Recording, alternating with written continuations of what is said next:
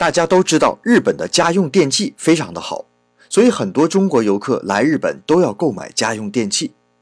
可在购买电器的时候啊，一定要注意一点，那就是看电压。如果说明书上写着一百伏到二百四十伏，那我们买回去就能直接用。如果写着一百到一百二十伏，那对不起了，要么别买，要么买回去再另配一个变压器，因为日本的电压是一百伏的。那为什么中国和日本仅一海之隔，电压却相差如此之大呢？如今全世界的电压大致分为一百一十伏区和二百二十伏区。一百一十伏区里面包括一百伏到一百三十伏，有美国、加拿大、日本和朝鲜。需要注意的是啊，全世界只有日本和朝鲜的电压是一百伏。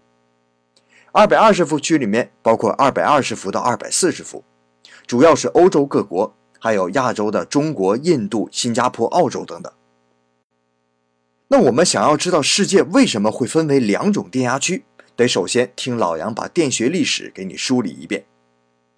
电力的应用啊，首先要得益于两位大神，这两位啊，我们可是如雷贯耳啊。一位是爱迪生，另一位啊是特斯拉。爱迪生那就不用说了，世界的发明大王。那特斯拉呢，更是被现代人传说成外星人。你看看现在最拉风的那家特斯拉汽车公司，那就是用了他老人家的名字呀。爱迪生在发明了电灯之后，发现呢，一百一十伏下的灯泡发光效率要高于二百二十伏，所以他的通用电力公司在美国使用一百一十伏的直流电。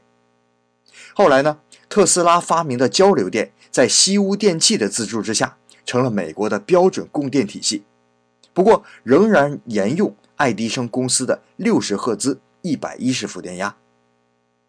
那电力在美国兴起之后，传到了欧洲，德国的 AEG 公司在欧洲形成了垄断，开始使用五十赫兹一百一十伏。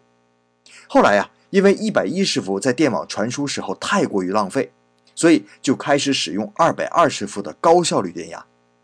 美国呢也想改，不过由于当时的基础设施都已经按照一百一十伏的设定建设好了，所以就一直一百一十伏的沿用了下来。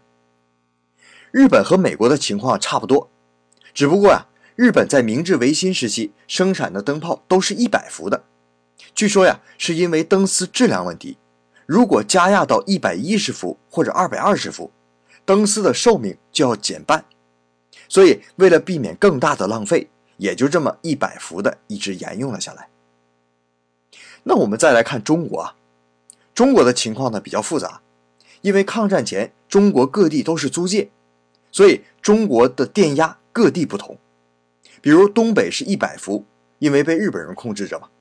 上海租界里面呢是一百一十伏、二百二十伏，到处都有。建国以后呢，由于全面模仿苏联，所以电网也遵照苏联模式修建，而苏联呢又是欧洲模式，所以中国啊最终也确立了今天的五十赫兹、二百二十伏的欧洲模式。好了，到此为止，我给大家简单介绍了一下中国和日本两个国家电压的演变。我们可以看出啊，从一百一十伏到二百二十伏的变化。主要原因是出在当时的电网运输效率上。世界发达国家的平均输电损耗率是百分之七，中国也是百分之七，这已经是到达了发达国家的水平了。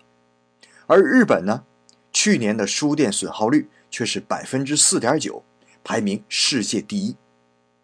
原因呢，那当然是有日本国土面积小，人口密度高，但还要再加上日本人精益求精的特征。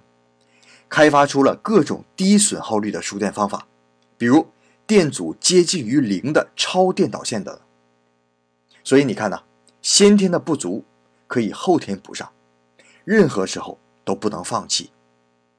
好了，今天跟您说了日本和中国的电压的区别，我是老杨，咱们明天再见。